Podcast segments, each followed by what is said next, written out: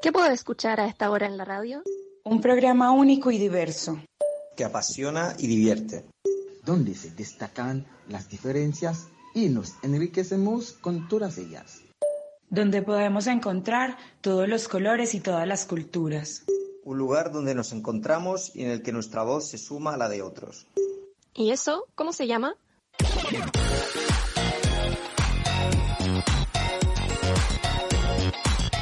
Las cosas hermosas de la vida siempre están a todo color. A partir de este instante, le ponemos color a la radio. Aquí comienza Chile a todo color. Una coproducción de revistasur.cl y Chile Ajeno Producciones. Hola, hola, ¿qué tal? Buenas tardes, bienvenidas, bienvenidos a esta nueva emisión de Chile a todo color. Ya estamos al aire y a mi siniestra, como siempre, a la siniestra de la pantalla, Virginia Migani. ¿Cómo estás, Virginia? Bien, espero ser yo, porque como no estoy viendo la pantalla, entonces espero ser yo la que está a la siniestra. Bien, bien, estamos bien.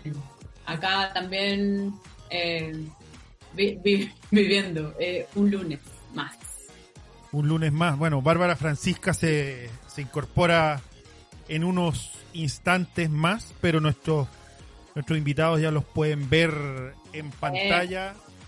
Eh, a la derecha académica de la Universidad Central, Neida Colmenares. Neida, buenas tardes, bienvenida y gracias por acompañarnos en esta emisión de Chile a todo color. Hola, Laina. Tienes silenciado el micrófono, Ah, Neida. excelente. Estamos aquí ya. Ahí sí. Ahora, Ya, vale, gracias por la invitación. Estamos con ganas de conversar y de aportar hoy. excelente. Y, Y abajo, eh, un- desde las Europas, Sí, yo no sé qué, por qué no estaba durmiendo. No, nos acompaña el hoy académico Rodrigo Sandoval Duconing. No, no te voy a presentar como ex porque porque creo que no es justo. Bueno, ¿O es justo? no, me da igual. Oye, em, mira, ahí justo se incorporó la Bárbara. Eh, Hola. ¿Cómo estáis, Bárbara? ¿Bien y ustedes? Bien, Bien. también. Hola. Eh, Rodrigo, mira, en, la, en el afiche de promoción, cuando en la mañana se lo envié a, a, a Neida, me preguntó por la foto.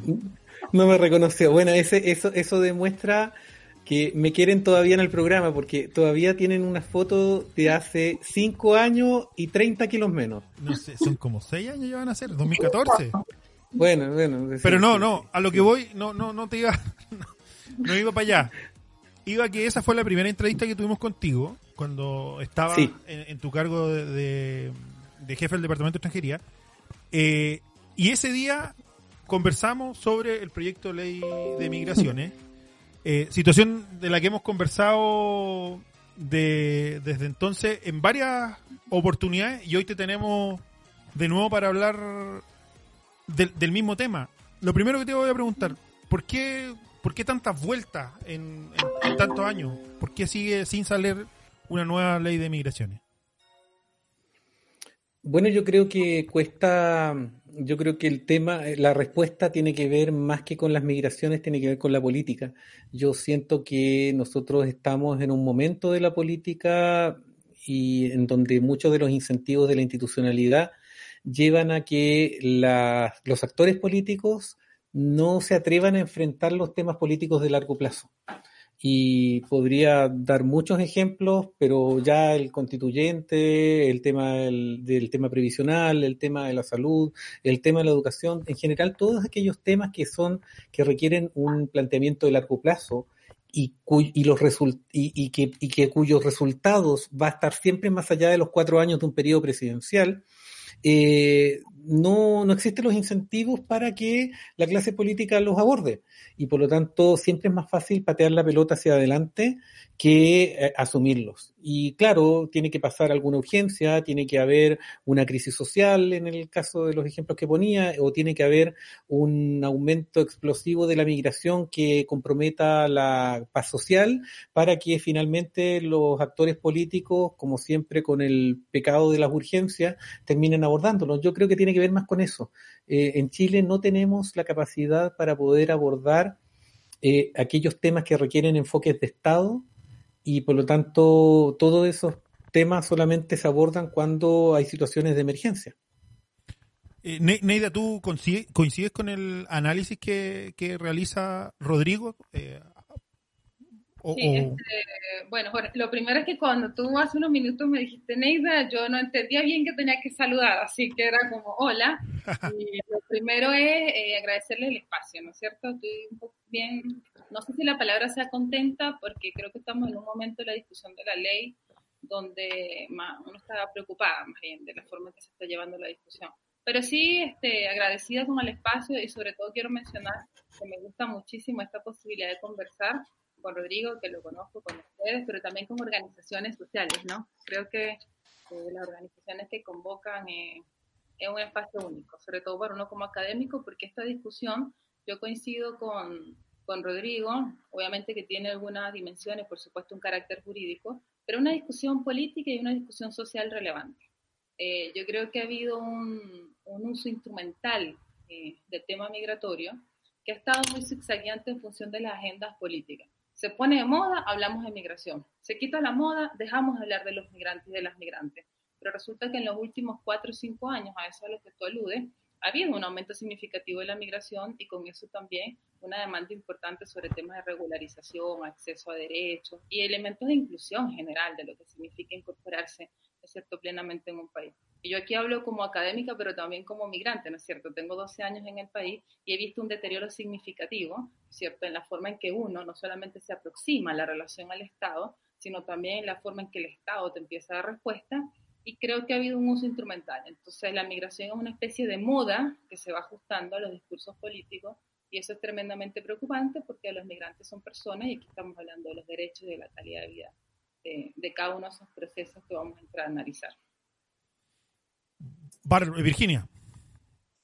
Sí, yo quería preguntar algo a- con respecto a esto que decía Rodrigo y, y también Neida decía que se usa un poco eh, como instrumento y que si está de moda o si hay que hablar de algo, hablemos de migración y, y saquemos la ley rápido, no sé qué. Eh, yo quería hacer una pregunta como, como más abierta, porque este, esta form, este, este formato, ¿se dará, ¿se dará en otros lugares del mundo, en otros países? ¿Ustedes eh, han podido ver, tener esta lectura como eh, en otros países también se utiliza una reforma de la ley o, la migración como un instrumento eh, político, digamos, para igual que acá, que como lo hemos visto acá. Eso. Bueno, ahí yo podría decir, claro, este, Irina, que ahí la respuesta es muy interesante, porque también habría que reconocer que desde la década de los 90 en adelante hay un aumento en los procesos de movilidad humana a lo interno de América Latina. Entonces también ha habido, sin ganas de entrar como a ese tecnicismo académico, pero también ha habido una cierta caracterización, un cierto comportamiento de ese fenómeno que conocemos como migratorio, que ha hecho que algunos países de la región, ¿no es cierto?, se conviertan en esto que llamamos receptor. Y es una realidad, un hecho objetivo, que en el caso chileno hay un aumento significativo, ¿no es cierto?, de la población migrante y hay un flujo que empieza a moverse también de una forma un tanto distinta. Y eso es un fenómeno mundial. Ahora, sobre eso, ¿qué diría yo? Sí, eh, creo que eso significa que ese fenómeno propio de los procesos de globalización y este crecimiento económico que tienen los países tampoco es una discusión tan nueva, ¿no es cierto? Cuando Chile, por ejemplo, discute su incorporación a la OSD, también se empieza en esta narrativa de lo que significa, ¿no es cierto? Los impactos, los efectos, los fenómenos, como lo quieran llamar según la visión de cada país, y parte de tener más población migrante es eso que llamamos desarrollo y es eso que nos posiciona a nivel internacional. Ahora, la forma en que en América Latina o América del Sur han manejado en sus legislaciones, como el caso, no sé, tampoco se trata acá como de ahondar en un tema comparado tan en detalle, ha habido experiencias positivas, o sea, en Argentina, en Ecuador, en Brasil, ¿no es cierto?, donde sí ha habido una legislación en materia migratoria más actualizada, porque además el Estado, tampoco podemos caernos a mentira, ¿verdad? Entre más migrantes tenemos, se instala el tema, entonces hace que la necesidad de discutirlo también sea mayor, ¿no es cierto?, en términos de recursos, de actualizar la institucionalidad. Pero eh, el foco que se ha tenido en América del Sur en general ha sido un foco positivo, ¿no es cierto? Un foco positivo en una idea de una migración desde una perspectiva de derecho. Marco un punto para eh, conocer la opinión de, de Rodrigo también, y conocer esto a profundidad. marcó el punto de que esto significa abordar la migración con una perspectiva de derecho, lo que no significa que no hayan elementos controvertidos y polémicos de lo que significa, ¿no es cierto?, el concepto de ciudadanía o la incorporación de los migrantes. Hay una tensión que se da a partir de la incorporación de la población migrante y eso tampoco hay que desconocerlo, ¿no es cierto? Eh, la, pregunta es cómo eh, nos hacemos cargo y cómo la política pública hace que eso sea en términos de derecho y no en términos de segregación o exclusión. Hola a todos. Hola Rodrigo, hola Neida, hola Virginia. Eh, y Jorge, por supuesto, nuestro hombre pulpo. Eh, yo quería preguntar ya como para meternos más a, desmenuzar un poco el, proyecto también y para toda la gente que nos está escuchando, eh, cuáles básicamente son las principales falencias igual del, del, proyecto ¿no? que, que, está en tramitación. no sé si Rodrigo quiere empezar. Sí, es que me parece, me parece importante un poco hacernos cargo del, de la pregunta que hacía Virginia y que tiene que ver, y sobre todo del, que yo estoy de acuerdo con la respuesta que da Neida. Eh, yo creo que es importante tener presente de que en ningún país el tema migratorio es fácil de tratar. Eh, en ninguno, es decir, eh, no, no, existe ninguna sociedad que haya tenido siempre una relación virtuosa con, la migración. En segundo lugar, eh, no existe tampoco países en los... Eh, en segundo lugar, la respuesta jurídica que en muchos países, yo estoy de acuerdo con Neira, se ha dado y que es virtuosa desde el punto de vista del enfoque de derechos, no debe llevarnos a la confusión, a la idea de pensar de que esas sociedades tienen resuelto su tema con la migración. Tenemos el caso, por ejemplo, de Argentina, en que tenía una legislación que para todos nosotros era una legislación modelo para la región y sin embargo bastó que llegara una administración distinta, bastó que hubiera una coyuntura migratoria diversa y esta legislación empezó a tener retrocesos. Lo que quiero decir es que la, la legislación es un punto importante, pero la legislación no resuelve estas cuestiones y que lo que uno observa principalmente es que la movilidad, la migración está lejos, lejos de ser una cuestión asumida por aquellos lugares en los cuales esta es una realidad patente. Y ahí me voy con la respuesta a lo que plantea Bárbara. Eh, mira, yo, eh, a propósito de lo mismo, yo creo que hay yo la gran crítica que hago al, proyecto de ley, primero yo no soy de los que cree que el gobierno son unos miserables y todo, yo creo que el gobierno ganó una elección diciendo con gran precisión lo que iba a hacer en materia migratoria. Y por lo tanto, yo no culpo al gobierno, sino que culpo a la gente. Entonces, el, la, sociedad chilena escogió a un presidente que tenía un discurso, un relato absolutamente transparente sobre lo que pensaba de la migración, lo que pensaba hacer con respecto a la migración. Yo no creo que haya sido un tema intrascendente para aquellos que votaron por él el tema migratorio. Yo creo que fue un tema relevante a tener en consideración, por lo menos en algunas regiones. Por lo tanto, este cuentito llorón que tienen muchos hoy día respecto de eh, criticar lo que el gobierno está haciendo, mira, es una interpelación que nosotros tenemos que hacer a la sociedad chilena y preguntarnos de qué forma nosotros también somos responsables de que la sociedad chilena no tenga una relación directa, eh, distinta con la migración. Partiendo por mí mismo, que yo en, en mi trabajo como jefe del departamento, yo traté de promover una relación distinta y yo fracasé en ese empeño. Así que primero, primero esa cuestión. En segundo, respecto al proyecto como tal, el proyecto como tal es un proyecto que yo no lo encuentro tan deficitario desde el punto de vista de la estructura del proyecto. Es una ley que funciona. Voy a compararlo con el proyecto que presentó el gobierno anterior a última, a última hora y que era un proyecto que definitivamente administrativamente no funcionaba. Es decir, eh, muchas veces he dado este ejemplo, menciona 52 veces, 52 facultades que tiene la autoridad migratoria y en ningún momento del proyecto define cuál es la autoridad migratoria. Eh, estaba un proyecto mal hecho. Entonces, para empezar, esto es un proyecto que es un progreso en términos de que es una ley que conversa sistemáticamente. En segundo lugar, respecto de lo que hace esta ley, a mi modo de ver, este no es un proyecto de ley de migraciones, este es una ley de extranjería 2.0, perfecciona eh, ordena, organiza y actualiza lo que debe ser la administración de los permisos de residencia y las condiciones administrativas de ingreso, permanencia y salida de los extranjeros en territorio nacional. Lo hace bastante bien desde el punto de vista procedimental, incorpora un catálogo de derechos, estructura, incorpora un servicio, en fin. ¿Qué es lo que yo creo que está mal? Desde el punto de vista administrativo, creo que replica la rigidez que han tenido todas las legislaciones migratorias desde el año 53, 1953, y que trata de que la ley resuelva aquellas cuestiones que a nivel reglamentario o a nivel procedimental deben resolverse. Por ejemplo, los formatos de permisos de residencia. Por lo tanto, desde ese punto de vista, yo lo que creo que va a pasar es que nos vemos en cinco años, porque ahí vamos a estar conversando de nuevo qué hacer con la irregularidad migratoria, que va a seguir siendo una realidad presente e incluso yo creo que va a crecer un poco, porque el modelo de visados consulares no resuelve el tema la principal fuente de irregularidad, que son los oversight o las personas que la irregularidad es sobreviviente, es decir, aquellas personas que ingresan en forma regular lo hacen con fines distintos a la residencia y finalmente se quedan. Como nosotros sabemos que las personas que tienen, vienen de países de Mercosur van a seguir ingresando sin visado de turismo y sabemos que una gran cantidad de ellas finalmente se va a quedar a trabajar, eso significa que sí o sí vamos a seguir teniendo personas que se siguen quedando acá y no va a existir la capacidad para eh, hacer efectivo que esas personas se vayan. Eso desde el punto de vista procedimental y ya termino para hacer el quiebre. Desde el punto de vista institucional, a mí me da la impresión que aquí lo que tenemos es un Servicio Nacional de Migraciones que tiene una estructura muy ligeramente planteada respecto de lo que va a hacer, por lo tanto yo no, no, sabemos cómo se van a escoger los directores regionales, en fin.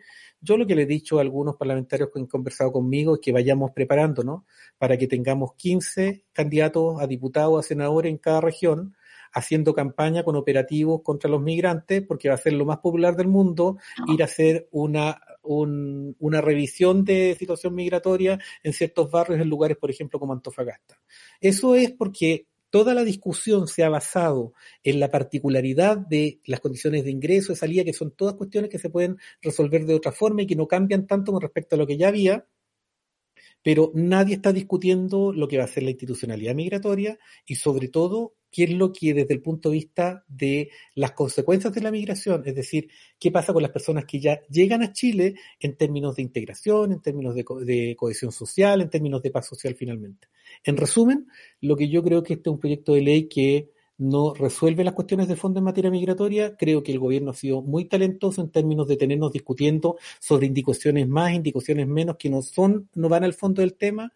Las indicaciones que han sido polémicas, particularmente esta que ofrece un permiso de residencia, da la oportunidad de pedir un permiso de búsqueda de trabajo en la frontera, lo que nadie discute, lo que nadie plantea es que es como el 10%. Se trata de una iniciativa que puede ser absurda, puede ser cuestionable, pero es la consecuencia de la rigidez del gobierno en términos de no generar una, un formato de regularización ex post. Si aquí se hubiese aceptado la, la propuesta del Servicio Jesuita Migrante de generar una figura del arraigo como la que existe en España, en que una persona que está dos años de forma irregular finalmente demuestra que tiene contrato de trabajo, en otras palabras, que el sistema se equivocó con ella porque sí podía integrarse, ¿ya? Como no existe esa figura, aparece esta indicación. Y el gobierno nos tiene discutiendo sobre indicación más, indicación menos, el Mercurio haciendo su trabajo, y en realidad para mí lo importante no es eso, esa es una respuesta que tarde o temprano la legislación va a tener que incorporar. Aquí la, la discusión, a mi modo de ver, es qué pasa con la institucionalidad y qué pasa con el tema migratorio en términos amplios, es decir, todo lo que tiene que ver con la integración. Me excedí un poco en el tiempo, pero era esa la respuesta. Eh, yo creo que en, en, en, algunas cosas no coincidimos. Yo creo que el gobierno ha sido muy hábil en utilizar la migración como cortina de humo comunicacional. O sea, cada vez que lo ha necesitado y, y lo... ¿Pero qué dije yo? Eso dije, dije que han sido muy hábiles. No, no, no. En discusión anterior nosotros no habíamos coincidido en eso. Del uso de la migración. Tú, tú me habías dicho veces anteriores de que tú no creías que, que, que hubiera una, una, una, intención política detrás del uso de la, de la migración. No, no, no, no. Lo que yo he dicho, primero, yo nunca estoy de acuerdo con lo que digo, digamos. Pero en segundo lugar, el, el, el, lo que yo siempre he dicho es que muchas veces, muchas cosas de las que se, se dice que el gobierno las dice o las hace porque quiere generar un determinado efecto estratégico, yo creo que la gran mayoría de las veces responde a su instinto. Es que no saben hacer las cosas de otra forma. Es decir, te lo, ya me acordé porque lo dijimos la otra vez. Es que dígame un tema público, uno solo, que la derecha nos, nos resuelva expulsando, encerrando, eh, excluyendo o marginando. Dame una sola política pública de la derecha en la cual no resuelva las cosas de esa forma. Entonces, el hecho de que, de que gobierno de derecha defina expulsar un montón de, extranjeros en un avión a las 12 de la noche y les toma una foto siniestra, a mi modo de ver, puede ser una operación, ¿sí? Pero también creo que ellos en su lógica, esa es la forma en que resuelven las cosas.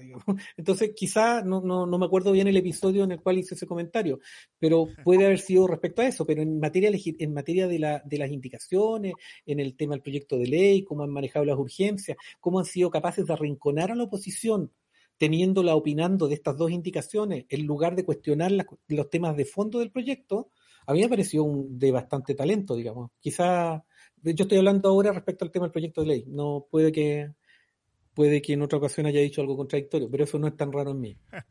no, pero iba a ir para preguntarle a, Neida, ¿cómo, veis tú que se ha, se, ha, llevado el debate y se ha utilizado el, debate atendiendo a la contingencia?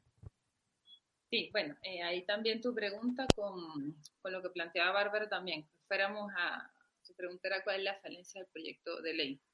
Mira, hay un, a mí me gusta mucho, hay un documento que yo resalto que lo haga el Banco Mundial, ¿no? O sea, que no venga como de los de uno, sino los de allá, ¿no es cierto? Que es del año 2017, un documento muy interesante que habla de la gobernanza, que yo siempre comparto con mis estudiantes porque lo encuentro muy valioso. Y es un documento que habla sobre los desafíos de la gobernanza que tienen los países a partir de estos nuevos fenómenos. Porque una cosa que uno tendría que asumir es que esto es un fenómeno que no lo va a parar nada, ¿cierto? Es parte de la nueva dinámica de la sociedad y en la lógica de derechos, los estados que tienen un rol clave, ¿no es cierto?, en favorecer derechos, acceder derechos o precarizar la vida de la gente, porque hay evidencia de que las políticas públicas no siempre tienen efectos positivos, es una tremenda paradoja. Pero en ese documento, cuando se habla de todo esto de enfoque de gobernanza y los fenómenos este, a nivel mundial, el propio Banco Mundial señala que un tema importante, como un principio que hay que replantearse en torno al marco jurídico de los países, es más que la ley en el papel, ¿cuál es el papel de la ley? ¿No es cierto? No sé si ustedes recuerdan hace poco tiempo cuando tuvimos este escándalo de los venezolanos que entraban a Chacayuta, ¿no es cierto? Estaban varados en Chacayuta y no teníamos cómo porque el gobierno introspectivamente había generado esta norma de las visas consulares, entonces uno veía población en carpas que entraban, que no entraban, en un nivel de precariedad y además una cantidad de población venezolana que tampoco podía volver porque venían por tierra, ¿no es cierto? Y había toda una discusión burocrática, yo creo de la forma más este, absurda posible, y ahí yo me decía, bueno, entonces, ¿cuál es el papel de la ley? ¿Tener a las personas ahí, aunque eso atenta contra su vida, o que la ley facilite efectivamente la garantía de los derechos? Yo creo que la ley, en este caso como se está planteando, no es una ley y no es un debate que favorezca ni la inclusión de los migrantes, ni favorece las propias dinámicas y prácticas nacionales, porque el discurso, yo escribí hace poco una columna del Chile para los chilenos, es un discurso racista. Y exacerbar la discusión de la ley, como que el fin de la ley es el control fronterizo, porque somos tan eficientes que necesitamos controlar y proteger el empleo, primero le está mintiendo a la gente. Y el Estado tiene una responsabilidad. No solamente se establece un discurso criminalizante este, y racista respecto a los migrantes que va a generar muchos conflictos. Hay un millón y medio de migrantes en Chile, ¿no es cierto? Hay un millón y medio, que es el 8,8% de la población, de gente que contribuye, eh, que tributa, que tiene derecho. Y por otro lado, el otro es una especulación respecto a que van a venir más o no, cuántos van a entrar. Entonces no contribuye porque está haciendo un manejo inadecuado y porque a la larga eso va a generar, a mi juicio, ¿no es cierto?, mayores niveles de conflictividad. Entonces, esta forma de plantear la ley no creo que favorezca ni a, ni a los chilenos chilenos, ni a los extranjeros, ni a la institucionalidad, ni siquiera una perspectiva de derecho. Ahora, dicho eso, también yo podría decir que yo creo que es una eh, discusión primero que se enmarca en este contexto político muy deficiente y muy peligrosa porque no se está haciendo un debate justo de lo que se necesita. Y lo que se necesita es un marco normativo actualizado, moderno, que facilite la gobernanza de las migraciones y que, por supuesto, establezca los marcos regulatorios, porque yo creo que serán, somos los primeros, los migrantes, creo yo, los que queremos estar regulares en el país y lo que queremos que esto sea más expedito y más transparente. Sí creo que hay un contexto en que la ley está siendo muy deficiente. No coincido en tres puntos o cuatro puntos específicos de la ley. En esto las cosas no son obvias no se establece directamente una perspectiva de derecho en la ley. Y ahí me parece, a propósito que estamos en un debate próximo constituyente, el país entero ¿cierto? En Chile está diciendo que necesitamos favorecer derechos porque necesitamos que el tema de los derechos logre permear esa Carta Constitucional. Bueno, aquí es necesario que se incorpore la perspectiva de derecho y que se incorpore de forma explícita. Lo segundo, no me parece que las visas consulares sean adecuadas, porque la verdad es que lo que dice la evidencia es que las visas consulares no es algo que efectivamente vaya a controlar, ¿cierto?, el volumen de los flujos migratorios irregulares. Este, y además creo que es súper em, cuestionable, eh, de hecho yo no me parece que se deba evitar o se deba excluir del proyecto la posibilidad de que las personas tengan entonces un cambio de estatus dentro del país. Creo que esos elementos concretamente, porque uno lee el proyecto y tiene no sé cuántas páginas, entonces eso es como para dormir en la noche si uno no es abogada, a propósito de lo que hablábamos antes con los jurídicos. Pero cuando uno precisa en todo esto, porque además para la ciudadanía es difícil, o sea, para el migrante agarrar ese proyecto y empezar a leerlo en ese lenguaje jurídico engorroso, pero ¿qué es lo que se le está diciendo al gobierno? Eso se le está diciendo. Por favor, hablemos de la migración en términos de derechos, desistamos de esta cuestión de las visas consulares, ¿no es cierto?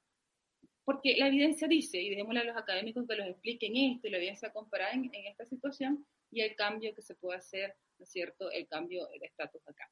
Y un último punto, discúlpenme que me extienda, es que me parece tremendamente inadecuado eh, promover la discusión de la ley en un contexto de crisis de pandemia, ¿no es cierto? Estamos en una pandemia hay un alto nivel de precarización de la población migrante que no está pudiendo acceder ni siquiera a los beneficios sociales del gobierno, nadie se está haciendo cargo seriamente de eso, entonces se está forzando la discusión de la ley en un contexto de incertidumbre y eso eh, en algo tan importante creo que no es un elemento que favorezca la legitimidad de la propia ley, aun cuando se aprobara en estas condiciones. Pero sabes que, perdón. Sí, dale, dale, dale. Sí, ¿sabes qué pasa? Que yo encuentro toda la razón en lo que dice Naida, pero, pero también, también eso deja, deja entrever una, una pregunta que aquí nadie se hace y que no está en la discusión del gobierno porque no le, no le interesa que esté. ¿Para qué es la ley de migraciones? Es decir, ¿para qué, qué, qué, qué queremos? Porque lo que dice Neida es impecable con respecto a una determinada forma de entender la ley de migraciones y que yo comparto. Pero seamos realistas, ¿de verdad nosotros creemos que la gente, la sociedad chilena, quiere regular las migraciones porque quiere eh, establecer un estándar de derechos para los migrantes? ¿Es esa la razón por la que quieren, por la que quiere legislar? Entonces, yo siento que hay una, hay una discusión pendiente, vuelvo a, a, compararlo con otros grandes temas de la sociedad chilena, en que todavía no definimos qué queremos hacer con la migración qué queremos ser con respecto a la migración. Entonces mantenemos esta, esta, esta cuestión, esta conducta esquizofrénica eh, eh, con relación a que todos tenemos un relato, y en esto el gobierno es, lleva, es de Guaripola, eh, tenemos un relato de que queremos la migración, estamos abiertos a la migración, en la que viene a hacer bien, que viene a colaborar y toda esa teleserie. No queremos a la que nos viene a hacer mal, de los delincuentes, pero ¿de verdad queremos a la migración? ¿De verdad estamos en condiciones de, de de recibir el desafío que significa la migración, que no solamente significa ver cómo los atendemos, porque esa es una forma también de frivolizar y simplificar el tema de la migración. A mí lo que me llama la atención es que justamente un gobierno de derecha, que se supone que son los eficientes, los que de verdad le sacan, le sacan trote a este país, no son capaces de entender que si yo traigo más migrantes, eso no significa necesariamente que yo tengo que repartir la misma torta entre más gente cuando llegan más migrantes, existe un potencial para generar mayor crecimiento que puede hacer que el pedazo que le toca a cada uno sea mayor. Esto es, en un asado somos 10 personas, llegan 3, todos les ponemos mala cara. Pero si esos 3 llegan cada uno con el doble del pedazo de carne, a todos nos va a parecer súper bien. Lo que aquí nosotros tenemos es una incapacidad de la sociedad chilena y de los gobiernos de poder traducir esa mayor migración en un potencial de crecimiento que permita mejorar el estándar de vida de todas las personas. Entonces, generamos y permitimos que el debate se traduzca en una cuestión de competencia con respecto a cuáles son los servicios sociales, en fin, y nosotros hemos permitido que la migración se traduzca en sinónimo de eh, caridad o en sinónimo de asistencia o en sinónimo de, ayuda, de que son un objeto de protección. Yo sé que son un objeto de protección, pero lo que yo creo es que la discusión hay que ampliarla. Yo le exijo a la derecha, le exijo a este gobierno, que son los reyes de la eficiencia, que esta discusión la planteen en esos términos también. Eh, yo sé que, que Uvilla, cuando yo le decía que Uvilla no respetaba los derechos humanos de los migrantes, que era, si quieren, díganle nazi. Es decir, Uvilla eso lo pone en el currículum No le importa, sus votantes no van a dejar, sus votantes quieren saber, quieren, quieren que se diga eso de ellos. Entonces, para mí, el debate, nosotros hemos permitido que el gobierno nos ponga en esa categoría de que lo único que nos importa es defender los derechos de los migrantes. Yo defiendo los derechos de los migrantes, estoy dispuesto a, dejar, a, dejarlo todo por eso, pero también creo que el relato de la migración tiene que ir acompañado de otros, de otros conceptos, de otras afirmaciones, porque si no nos están, nos, nos están arrinconando, nos están arrinconando en una forma de entender la migración que no puede traducirse solamente en eso. Entonces, yo creo que ahí es donde está el debate y, y yo creo que cuando nosotros permitimos, y vuelvo a lo mismo, que la discusión de la ley de migraciones se traduzca solamente en qué es lo que, quién puede entrar, por cuánto tiempo y para qué, estamos permitiendo que zafen de, su, de, del otro tema aquellos que, eh, que no tienen nada que ofrecer al respecto. En cambio, yo, de hecho, ese es mi tema de, investigación. ¿Cómo, cómo el, el, la incorporación de los migrantes. Yo, yo soy de la opinión de que la función de una política migratoria, de una ley migratoria, debe ser favorecer la cohesión social. Para mí es eso. Si esa cohesión social tú la obtienes eh, generando eh, eh, igualdad de condiciones, enfoque de derechos para todos, perfecto. Si esa, si esa, si esa cohesión social tú la obtienes, como pasa por ejemplo en Japón, en donde tú restringes al máximo las condiciones de ingreso de los extranjeros migrantes, la ley migratoria, como ley migratoria, no como la sociedad que me gustaría a mí, cumple su función. Pero ese debate, ese debate hay que tenerlo, y cuando no tenemos ese debate, terminamos hablando de una ley que cumple un objetivo en el cual todavía no nos ponemos de acuerdo. Entonces, yo soy del, del, bloque de lo que plantea Neida, pero tengo que reconocer que en Chile no es ese el único bloque y por lo tanto tenemos una discusión en el Congreso en donde los parlamentarios no se atreven a ponerse en ninguna de las dos situaciones y termina siendo un la tramitación legislativa lo que ha sido es cuánto se demoran las comisiones en deshacerse lo antes posible de la ley de migraciones. Entonces no está viendo un debate, lo que está viendo es una cantidad de quien se pelea la, pelota caliente, pero no, no, están, no está llegándose a las respuestas, no está llegándose a las soluciones, y por eso aparecen estas indicaciones que a nadie le gustan, pero que son la única respuesta para resolver los temas que están. Vuelvo a lo mismo, esta ley de migraciones no está resolviendo el problema de la irregularidad y estas indicaciones que tanto se critican van en ese sentido. Pero bueno, ¿por qué llegamos ahí? Importante, Neida, antes de darte la palabra, recordar que, tampoco está... Eh, tampoco se ha dado en estos ejes eh, izquierda-derecha o, nueva mayoría gobierno. Eh, solo para recordar la, el senador Guillet fue muy duro eh, antes en su campaña presidencial, tomó palabras de Piñera y de, y de Osandón cuando criminalizaron la migración, entonces tampoco es exclusivo de, de un sector u otro. Es súper interesante eso de los ejes. Yo, yo creo que esto es solamente un tema de quiénes, quiénes, quiénes cultivan la virtud de la templanza y quiénes no. Si los que están pensando en las siguientes generaciones y los que no. Los que están pensando en la lógica de cuatro años eh, van a estar siempre esclavos de esto, porque ¿cuál es el problema? Que como nosotros tenemos ciclos de cuatro años y nuestra posición es de gobierno u oposición en cuatro años, estamos cuatro, cuatro años como oposición defendiendo una determinada cosa que después tenemos que hacernos cargo cuando ya estamos en el gobierno. No, no, no, nadie soporta, digamos. Y... Rodrigo, te, te, voy a hacer un comentario antes de darle la palabra a Neida, eh, que te lo deja Cristian Soto Carvajal. Dice que eh, en relación a tus palabras, que él cree que no solo se puede relacionar con el crecimiento, sino que con el desarrollo. Absolutamente de acuerdo. Yo puse un ejemplo. Lo, que estoy, hay un montón, completamente de acuerdo, y podríamos hablar de los tipos de desarrollo que entendemos por desarrollo, que no solamente tiene que ver con una cuestión económica, tiene que ver con una cuestión cultural. Absolutamente de acuerdo con lo que dice Cristian. Solamente puse el ejemplo. Lo que quiero decir es que nosotros como izquierda, yo no soy, yo soy de C, que no es precisamente lo que uno podría definir como izquierda, pero, pero, pero me siento más, más, eh, más cercano al mundo de la izquierda.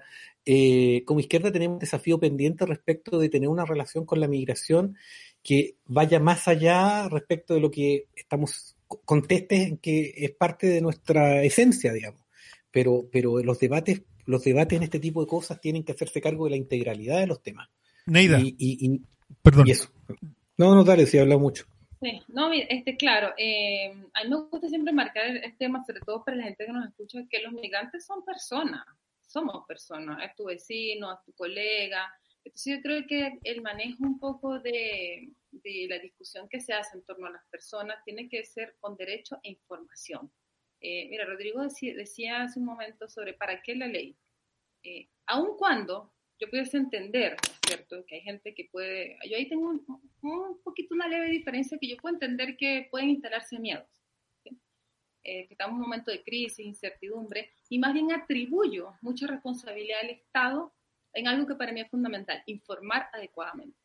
O sea, ¿por qué no se dice que durante el 2013 y 2018 es cierto? La evidencia del impacto, el efecto que ha tenido la migración en el mercado laboral, en los salarios y la estabilidad fiscal, ha sido un aumento del 2% de los salarios en los espacios laborales donde hay mayor migración, donde hay evidencia de que se ha generado complementariedad, ¿no es cierto? Y además que el aporte neto fiscal que realizan los migrantes es eh, de 0,5% al PIB anual. Eso significa una, o sea, dicho en términos economistas, yo no soy economista, pero la verdad es que igual me preocupo bastante por buscar la evidencia y los datos, porque a veces no nos dicen las cosas bien.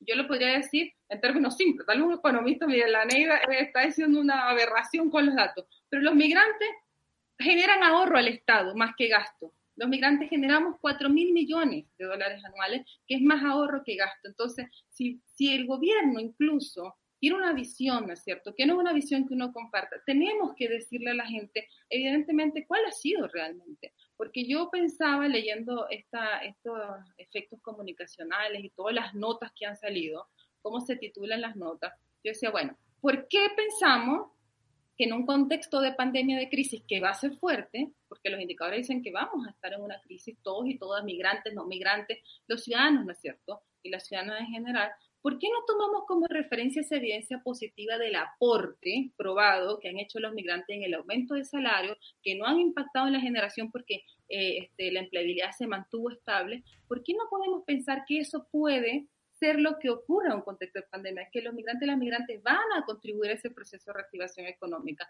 Hay una intención ahí que yo creo que es súper importante marcarla, porque la evidencia, cuando uno dice la evidencia muestra que no es real, ¿no es cierto? que hasta los momentos la migración haya sido una amenaza o haya impactado negativamente, entonces uno pensaría que si la trayectoria es positiva, ¿por qué no lo puede ser en un contexto de crisis? Entonces, ahí, y tampoco me ha quedado claro cuál es el fundamento y la evidencia que del gobierno en este caso ha tenido para suponer que viene una ola de migrantes en el post-COVID. Porque es un poco el argumento que es, ¿dónde está? Yo leo y leo las 300 páginas, me meto aquí, me meto allá, por aquí hay una, pero no logro dar, honestamente, con la evidencia que haga suponer, porque yo con lo que me voy encontrando es pura cosa positiva. Por supuesto que nada en la vida es blanco ni negro, todo tiene sus complejidades, y yo aquí cerraré mi intervención que somos humanos. De hecho, toda la literatura política pública, toda la literatura que tiene que ver con el Estado, nos invita, ¿no es cierto?, académicos, organizaciones sociales, ciudadanos, a que nos miremos como humanos, por lo tanto que veamos los factores humanos. Pero para poder superar esos miedos hay que tener la información y yo creo que es súper importante ser justo y justa y decirle a la gente la verdad. Entonces la gente, ¿no es cierto?, construirá su percepción y quiero cerrar con esto. Yo con mucho respeto a colegas académicos y académicas de la Universidad del Desarrollo, respeto mucho el trabajo de los académicos, pero no me parece que se haga una encuesta de percepción que se publicó en primera plana en un diario nacional, cuya primera pregunta dice, aquí la tengo, no la voy a mostrar, pero cuando voy a mostrar el medio, pero la primera pregunta dice, ¿cree que Chile ha sido generoso recibiendo ciudadanos extranjeros? Los derechos no es generosidad.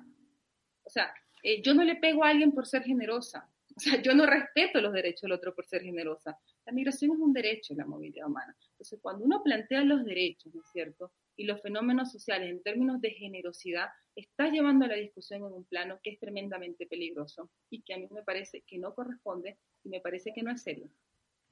Bárbara, te pica los dedos. Sí, no, no, que, que estaba pensando también eh, aquí de cara al, al, proceso constituyente, que creo que también eh, este es un, un, un, poco un debate que, que se ha dado en, eh, en cuanto a, al movimiento feminista y, y los derechos de, de, las mujeres, pero creo que, que, la pregunta también sirve en, en este tema particular. ¿Cómo hacer para que también el, el, proceso constituyente, por ejemplo, se pueda garantizar que todos los, no sé, pues, tratados internacionales que hay, que ha suscrito el Estado chileno respecto a las migraciones los derechos humanos de las personas migrantes, tengan un correlato en la institucionalidad jurídica del país. ¿no? De, qué manera, digamos, eh, eso se puede plantear en, cosas concretas y que no quede en un simple firma de, un tratado, de un convenio, eh, el Estado chileno escribió a tal convención, etcétera, desde, no sé, por la Convención de Derechos Humanos en adelante, ¿no?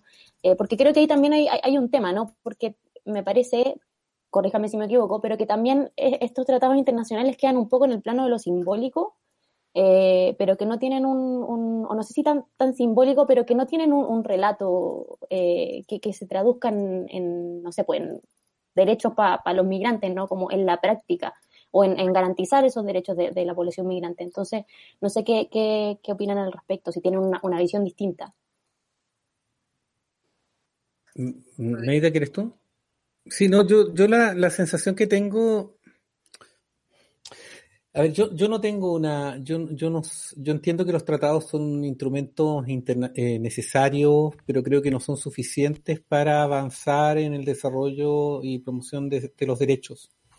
Yo de verdad creo que las sociedades cambian porque las sociedades cambian y no porque los tratados las obligan a cambiar. En mi experiencia, yo disiento un poco respecto de que los tratados no se cumplen. En, mi, en lo que yo he visto, que me ha tocado, me ha correspondido trabajar en la revisión de varios tratados. Mm, todos los tratados tienen, por lo menos los principales, tienen mecanismos de revisión periódicos y por lo tanto cada cierto tiempo a los estados les toca informar respecto de cómo se van cumpliendo esos, esos, esos, esas, eh, esos, esos las obligaciones de esos tratados. Pero mi sensación es que desde un punto de vista formal a lo menos, por lo menos el Estado chileno en general cumple casi todos esos tratados. ¿Qué es lo que pasa? Que como la, la, los instrumentos de seguimiento también van evolucionando en su forma de entender la vida, el contenido de esos, de esos tratados, y por lo tanto los estándares van cambiando cada cierto tiempo. Entonces, lo que quiero decir con esto es que eh, los tratados en sí mismos son opinables y por lo tanto van a depender de cuál es el énfasis que se le vaya dando en un determinado momento. Y luego no va a reemplazar el tratado, el imperativo que tienen los estados respecto de la, del cumplimiento o del fomento de esos derechos. Si tú me preguntas a mí qué es lo que creo que hay que hacer de verdad para esto, es simplemente avanzar hacia una cultura de derechos y una cultura de derechos se, se, se aborda, creo yo, asumiendo en serio la discusión respecto de lo que entendemos que son esos derechos. Por eso el proceso constituyente es tan relevante. El, el proceso constituyente no es otra cosa que definir cuál es el piso de derechos que vamos, estamos dispuestos a nosotros como colectivo a asegurar a los individuos en general y a determinados colectivos en particular. Eso es la constitución, no es otra cosa. El resto son los procedimientos para asegurar eso, pero lo que hace la constitución es precisamente establecer ese piso. Mi impresión es que el debate también sobre la constitución tampoco va muy ordenado en ese sentido, porque la estamos procedimentalizando y estamos hablando de qué es lo que queremos que la constitución, cómo se organice, y en realidad, a mi modo de ver, eh, la discusión de fondo es definir cuáles son los derechos, por ejemplo, respecto a las identidades de los pueblos originarios. ¿Qué se está discutiendo? Estamos discutiendo cuántos cupos le vamos a dar al mundo mapuche, digamos, pero no estamos discutiendo qué significa si el, el, los derechos de perdona que me salga el tema, pero los derechos de representación son un tercio de la, de la plataforma de las comunidades minoritarias. Está también el, el derecho a, a la autonomía, está también el derecho al ejercicio de su identidad, y nada de eso va, está en la discusión. Entonces, lo que quiero decir es que yo soy un poco contrario a descansar en los tratados para efectos de, de, avanzar en la consagración de derechos en determinadas cosas, digamos, porque creo que son un buen indicio, son un, como decía Dorkin, es la estrella polar, la estrella, estrella polar, ¿no?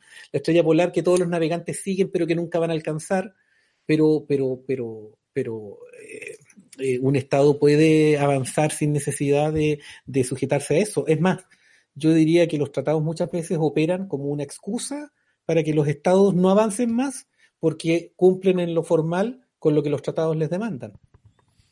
Em, vamos a hacer un corte, eh, así que rápidamente yo le lanzo la cortina a Virginia Eh, pero antes de lanzar la cortina de Virginia, hay algo que yo no he hecho, que es saludar y agradecer a todas las radios y medios que transmiten y retransmiten este programa, eh, a la plataforma TECEN, a la Coordinadora Nacional de Migrantes, al Radio Juan Gómez Milla JGM, nuestra casa radial, a Haití al día, a, a Radio Allianz Internacional, eh, a la Radio 100 de Atacama y a la radio Vive tu Puerto de Talcahuano. ¿Y este programa no tiene música? Siempre, siempre abren con música. Todas las semanas, Virginia presenta bandas y músicos emergentes. Contacta a Virginia si quieres que tu música suene en el programa.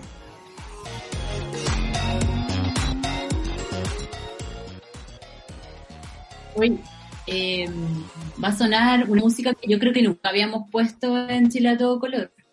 Es una música que viene del sur, que a la gente que vive en el campo, yo sé que les gusta mucho y lo disfrutan. Pero en este caso, en, en voz, en voces de haitianos. Ellos son los haitianos del sur, los reyes del mambo, y vamos a escuchar una canción que se llama Mal enamorado. Hola, ¿qué tal oyentes de Chile a todo color? Somos los haitianos, los reyes del mambo y queremos compartir con ustedes esta canción titulada Mal enamorado. Es parte de nuestra segunda producción musical y está en todas las plataformas digitales. Así que disfrútenla, se le quiere. Del Caribe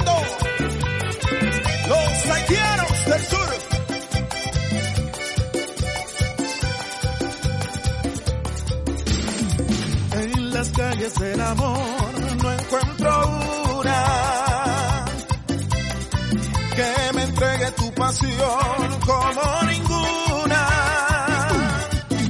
¿Será que no estoy de suerte ya? Que me den un manual que me enseñe a elegir aquel sueño dorado.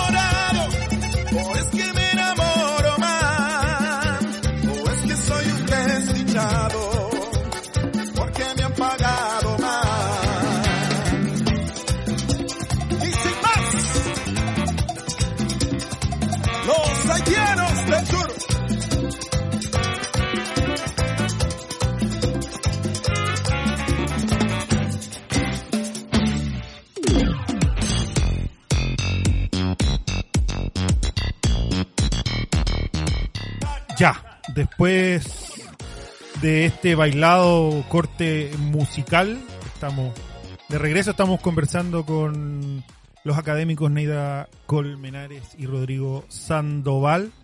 Estamos conversando sobre el proyecto de ley de migraciones y yo ahora hay, hay un fanático del programa que agradece la canción Virginia. Te dice, ¿Viste? te lo leo textual. Lo A ver. Escribió recién, dice, al fin una canción buena en el programa. ¡Oh! bueno, gracias. Bueno, Igual agradezco.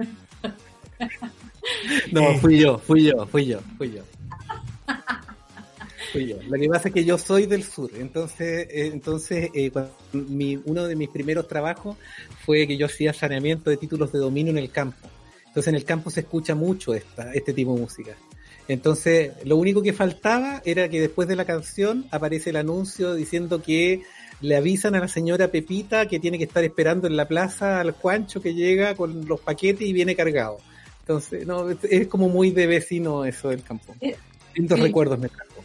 Sí. Bueno, me alegro. Me alegro que a alguien le haya gustado nuestra canción. Oye, No, bueno, bueno, bueno, bueno. y esa música, o sea, eh, partió desde México y llega, y llega al sur de Chile a través del tren y de la y del lado oro del cine mexicano, solo para Claro. mostrar que Y es muy potente, es decir, hay pueblos en el sur en donde solo se escucha esto. La- la- los sábados en la mañana, que es cuando se hace, se hace el aseo en los pueblos, están todas las ventanas abiertas, en fin, y tú pasas y es solo música de esta, digamos. Sí. Y, y si han recorrido el sur en auto, eh, uno engancha las radios eh, y Claro. siempre en la radio hay ranchera. Sí, claro, ¿no? Así que esto, esto es, es, es esto y la radio evangélica. No es como eso la, la banda, digamos. Sí. Ya, re- retomemos después de este corte musical. Eh, estamos conversando sobre el, el proyecto de ley de migraciones. Uno de los puntos que, mm, que la sociedad civil eh, más ha resaltado eh, de la necesidad que esté clara o, o que esté establecido en la ley es el cambio de estatus de la categoría migratoria en el, en el territorio nacional. Neida, no sé, no sé cuál es tu cuál es tu opinión de esta de esta petición y, y por lo que has leído, lo que has visto, eh, si debe ser atendida o no. Sí, mira, yo, bueno, lo comenté hace un rato que yo coincido plenamente con esta, no sola- que no solamente una demanda eh, o solicitud de, la, de las organizaciones de y para migrantes, la organización civil, sino también de las redes académicas. O sea, todos los comunicados que hemos visto de organizaciones y de redes de expertos han insistido en esto. Yo aquí voy a opinar, eh, yo soy abogada, pero voy a opinar, uno, desde, bueno, esto que señalaba hace rato que muestra la evidencia, pero lo segundo también un poco es de la experiencia, ¿ya? quiero como aportar esto, ¿no? Eh, un poco lo que hemos visto con el tipo de visa, el viso contrato, la forma en que se establece, incluso hoy, con todo y que se puede hacer el cambio en Chile, es que encontrar un empleo, encontrar un trabajo también requiere tiempo, ¿cierto?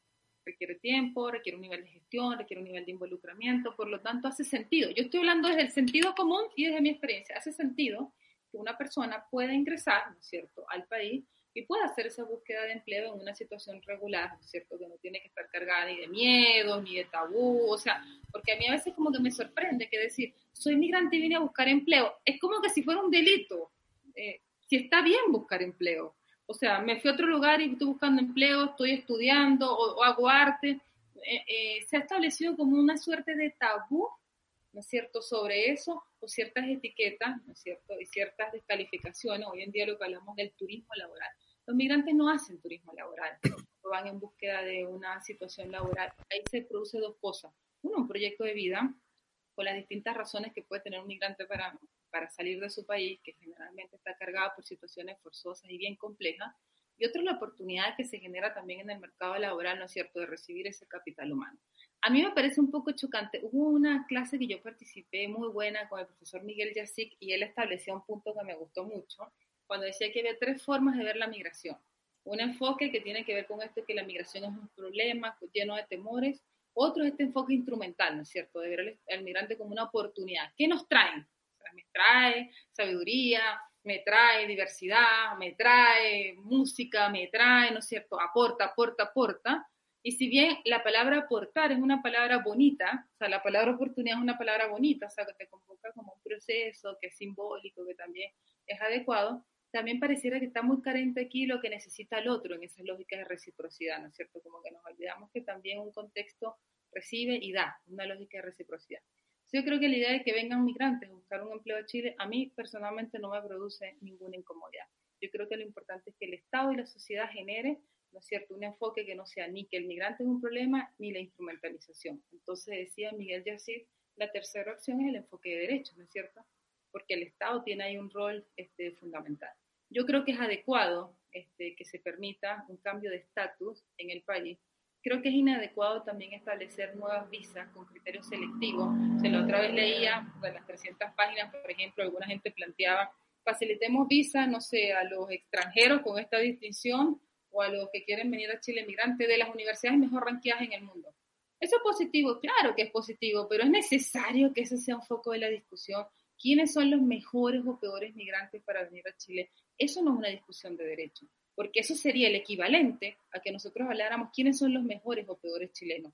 Ese tipo de lenguaje no contribuye. Por lo tanto, el tener un cambio de estatus migratorio en condiciones de una regularización eh, humanitaria, quiero agregar, Jorge, que también las organizaciones y las redes migrantes han hablado del cambio de estatus, ¿no es cierto?, que se incorpore en la ley, pero que también se establezca la importancia de contar con mecanismos de regularización ordinarios y permanentes, que no sean solamente como estas cosas extraordinarias, voy a regularizar, voy a hacer una campaña. Tiene que haber condiciones que faciliten la regularización permanentemente. Y eso, la verdad, cuando uno le saca todos esos mitos y todos esos temores, no, no, no debería revestir de ninguna mayor preocupación en ese sentido.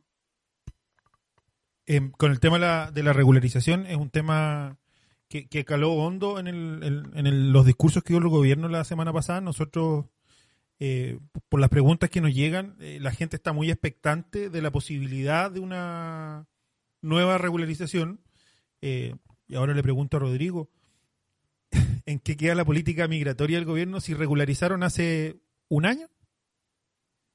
Es que yo, yo no, no, entiendo, yo reconozco que a mí me cuesta entender el debate, quizás estoy muy perdido, pero a ver, eh, a propósito del tema del visado, para, para mí el problema no es, a mí parece razonable que el gobierno quiera hacer una, una, un match entre la real demanda laboral y la oferta laboral que supuestamente los extranjeros vienen a cubrir. Ningún problema. Pero a mí me, me parece razonable quizás en ese aspecto yo soy más economicista de lo que dice Neida. Mi pregunta es, ¿están en condiciones de hacer ese match? ¿E-, ¿Están en condiciones de verdad de hacer coincidir? Porque si yo voy a dar un visado para buscar trabajo en origen y quiero que sea un visado de verdad que cumpla su objetivo y no una herramienta, un instrumento que, que es subrepticio que en realidad lo que hace es filtrar por cuota, eso significa que yo tengo que tener información respecto al mercado laboral para poder saber cuáles son los cupos que se supone que esos que piden la visa van a estar en condiciones de cubrir en el territorio. ¿Me puede decir alguien si en la ley existe alguna instancia en la cual esa información converse con el tema migratorio? No existe. Y no existe simplemente porque no es verdad. No es verdad. Y para mí, yo no voy a entrar en la discusión con el gobierno de si esto funciona o no funciona, comprémosle que funciona, pero en la práctica lo que demuestra la ley es que nunca no existe el interés de hacer ese gap, esa, ese match, sino que lo que insiste, lo que quiere, lo que se quiere es poner cuotas. Entonces yo voy a hablar tantas cuotas de dominicanos, tantas cuotas de haitianos, tantas cuotas de esto, y, y eso es todo, digamos, y no es más, y por lo tanto es una discusión que es mentirosa. Y respecto al famoso tema de la regularización, a mí me parece que también aquí en lo migratorio hace falta a veces tener un poco de mirada más del tablero completo respecto de lo que es cualquier ejercicio regulatorio.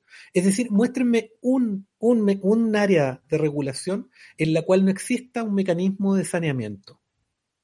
Existe en materia tributaria con la condonación, existe en materia penal con el perdón de la víctima y con la prescripción. En general, existe en cualquier regulación que uno entiende que existen situaciones de hecho que requieren una especie de excepcionalidad que el sistema establezca a través de esta clase de saneamiento. En materia urbanística, cuando, cuando ustedes construyen una, hacen una determinada obra, pasan los años, nunca pagaron los derechos, existe también un mecanismo para que ustedes Sí, lo pero-. Entonces la pregunta es, la pregunta es, si en materia de migración llega una persona no cumpliendo la normativa migratoria porque se quedó cuando no podía quedarse, pasó un determinado tiempo y esa persona está en condiciones de a partir de un determinado, de un determinado momento eh, incorporarse en, en- en plenitud a la normalidad de ese modelo regulatorio, ¿por qué en materia migratoria no y en todas las demás sí? Entonces, para mí el debate es, si tú lo quieres, de, de- de construcción jurídica. Está bien, pero, pero, pero hicieron una regularización hace un año. Y tiene que haberla y no y, la, y van a haber regulaciones regularizaciones periódicas Pero hasta entonces que no exista un no- mecanismo. no es mejor, no, me- terminar. no es mejor implementar un Voy- mecanismo. Voy, al punto, pero voy para allá. Es decir, eso es. Tienes razón.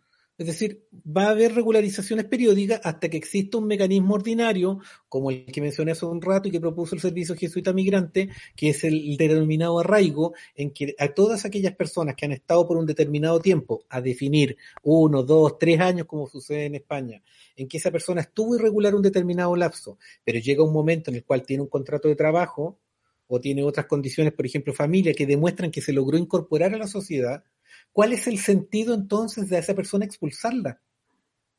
Claro, me- me- eh, eh, es para eso donde ibas, ¿no? Sí, sí. Sí, entonces, entonces, claro, yo lo que, lo que digo es un tema, yo no me meto en esta discusión, trato de no meterme en esta discusión caricaturizada, porque claro, cuando empezamos a hablar de esto ya empiezan a decir que queremos entrar a todos los delincuentes, es decir, yo no conozco a nadie, a ninguna, ni las personas más termocéfalas de este debate que estén planteando, por ejemplo, que las personas con antecedentes penales hay que regularizarlas. No, no, no he escuchado a nadie que diga eso. Estamos hablando de antecedentes penales importantes. A nadie. Entonces, pero, pero de nuevo vamos a esa caricatura. A mí me parece absolutamente razonable. Yo creo que nadie entiende que no exista ese mecanismo de regularización. Y tú tienes toda la razón. Mientras no tengamos este mecanismo ordinario que mencionaba Neide, que tú también señalas, vamos a tener necesidad de regularizar importantes cantidades a través de procesos ordinarios todo el tiempo. De hecho, era una, era una, era un ciclo, alguna vez nos reímos contigo, era un ciclo casi matemático, porque decía, Sí. en la primera regularización fue el 98, la segunda fue el 2008. Yo cuando asumí, todo el tiempo me estuvieron haciendo la presión y terminaron haciéndola el 2018. Es decir, eso, eso ¿qué, te está indicando? Te está indicando que todo sistema, por muy rígido que sea, y eso es lo que a mí me da risa, es decir, este sistema va a ser más rígido que el, de la- el del decreto de la 1094, porque tiene menos opciones para que las personas se regularicen y esperan que no va a haber regularidad, de- perdón, que no va a haber irregularidad migratoria. Nos vemos en la siguiente modificación y nos vemos en la próxima regularización extraordinaria nomás. Si este proyecto, esta, esta ley no va a resolver eso. Ya, ¿saben qué? Se nos terminó el tiempo. No tengo más. Perdón. Eh, Virginia. Sí, no, despedirme, igual, pero quería meter bocadillo. Entonces, pero es una reflexión muy corta. Entonces, al final, esta ley eh, no, no resuelve porque cada vez vamos a hacer esta regularización migratoria. No- Esta, no- no- esta ley, esta ley, y no hablo más, esta ley, te lo doy firmado. Esta ley, el discurso es que va a ser una, que el tema de la inmigración ordenada, segura y regular. Yo te doy firmado. Esta ley va a hacer la migración más desordenada, Sí. más insegura y más irregular. Nos vemos en cinco años. Sí, mismo pienso. Bárbara. No, iba a decir que si Neida quiere cerrar con algo igual. Sí. Bueno, sí, este, lo primero es que saben que uno decía una hora y se nos hizo corto el espacio, ¿verdad? Quedaron como cosas ahí para, para conversar. Eh, yo cerraría diciendo que es oportuno sugerir a los actores que están impulsando la ley, a lo menos yo no digo desistir de eso porque además la necesidad de contar con una ley actualizada no es algo que haya puesto el gobierno, es una demanda incluso de las organizaciones sociales hace tiempo. Creo que no es el momento para eso, creo que es importante conversar del tema de la ley, pero se necesita dar el espacio, la información adecuada, ¿no es cierto? Y además creo que es importante dar el espacio para la discusión y la participación de las organizaciones expertas y las organizaciones de migrantes, que han hecho un tremendo aporte, un tremendo trabajo en levantar información, han generado documentos y yo siento que esta información que se ha generado no se está considerando. Y entonces ahí el gobierno está perdiendo y algunos actores la posibilidad de a una información valiosísima, con lo que señala también Rodrigo. Si no, vamos a avanzar en una ley y esto, este es el problema cuando tenemos políticas públicas o leyes que no, no, no se condicen con la realidad y que tampoco son legítimas. Tenemos los estallidos sociales. No digo que vaya a ocurrir en el tema de la migración, pero resulta que esta cosa burocrática o de de cuestiones finalmente no hacen sentido a la gente y no resuelven el problema, nos va llenando de situaciones que a la larga son más complicadas. Yo creo que hay que dar los tiempos adecuados. eh, parece importante seguirlo conversando y finalizo con algo que decía Bárbara, eh, creo que fue la, antes, la pregunta antes de antes que le hacía Rodrigo cuando puso, por ejemplo, el movimiento feminista, la discusión constitucional, etcétera. Las feministas han dicho que quieren participar para avanzar en los derechos de las mujeres, pero por cierto, las mujeres, las feministas, tenemos voz. O sea, tampoco necesitamos que los demás hablen por nosotras, ¿no es cierto? Buena onda que hablen, pero también hay feminismo que tiene voz, porque son individuos que tienen derecho, que tienen voz, y por cierto, una parte significativa, 375 mil tiene voz, independientemente de cómo se vaya a comportar, digamos, esa votación ahora. 375 mil, una parte bien importante concentrada en la región metropolitana. Entonces yo creo que los migrantes también tienen voz y son incumbentes en esta discusión. No se puede invisibilizar la voz de las organizaciones expertas y de los migrantes en esta discusión porque eso nos conduce a un proyecto que no va a estar legitimado y que no va a resolver efectivamente las necesidades y aquí hay que pensar es en la gente, en los seres humanos. Entonces creo que ahí hay una invitación al gobierno a replantear la forma en que lo está haciendo. Yo soy directora de una carrera de ciencia política y siempre le digo a los estudiantes, importa el fondo, pero también importa la forma.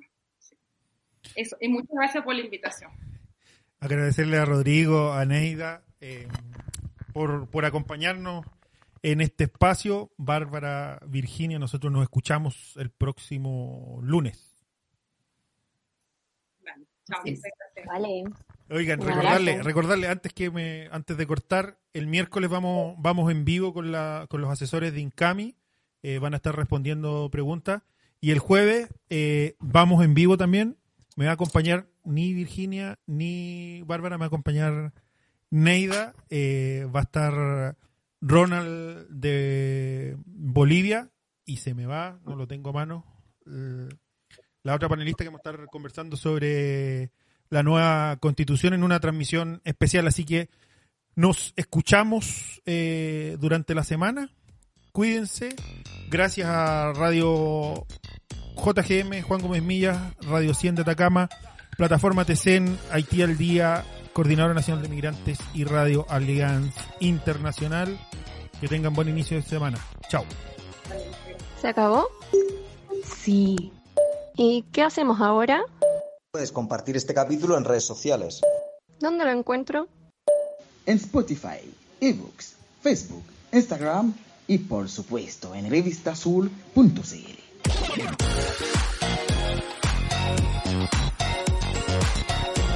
Aquí termina Chile a todo color, un programa de radio coproducido por revistasur.cl y Chile Ajeno Producciones. Recuerda que puedes compartir este capítulo a través de tus redes sociales. Encuéntranos en revistasur.cl y chileajeno.cl. Dentro de siete días volveremos a esta misma radio. Y recuerde, las cosas hermosas de la vida siempre están a todo color.